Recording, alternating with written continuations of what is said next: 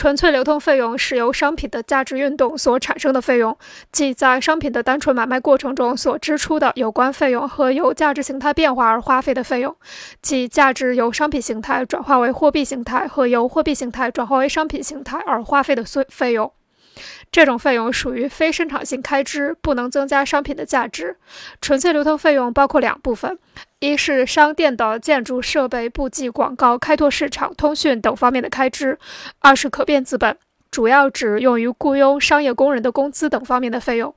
从商品到货币，再由货币到商品的转化流程，既不创造价值，也不创造剩余价值，但它却是产业资本的必要职能的必要流动。所以，纯粹流通费用必须获得利润。流通时间和流通中占用的资本对生产时间和生产资本是一种限制，但是商业资本的加入会加速运转。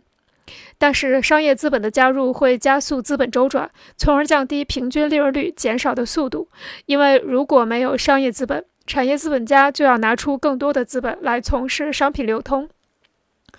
纯粹流通费用作为商业资本家的预付资本，需要得到补偿，而这种补偿可以通过以下渠道获取：从实物上补偿，即从社会总产品中每年都要拿出一部分物质资料供应商业部门使用；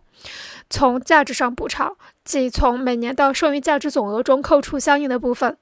由于纯粹流通费用，不增加商品的价值和剩余价值，所以它的补偿和获利只能从产业资本占有的剩余价值中扣除。因此，纯粹流通费用的补偿和获利都是对社会剩余价值的扣除，都在商品价值内得到实现。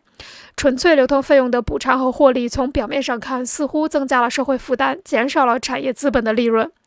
但实际上，产业资本之所以愿意转让这部分剩余价值，是因为只要纯粹流通费用在社会需要的范围内，商业资本经营商品比产业资本分散经营流通业务更经济，可以大大减少流通中的资本，节约的数量远远超过耗费的纯粹流通费用，并且有助于产业资本的节约和利润率的提高。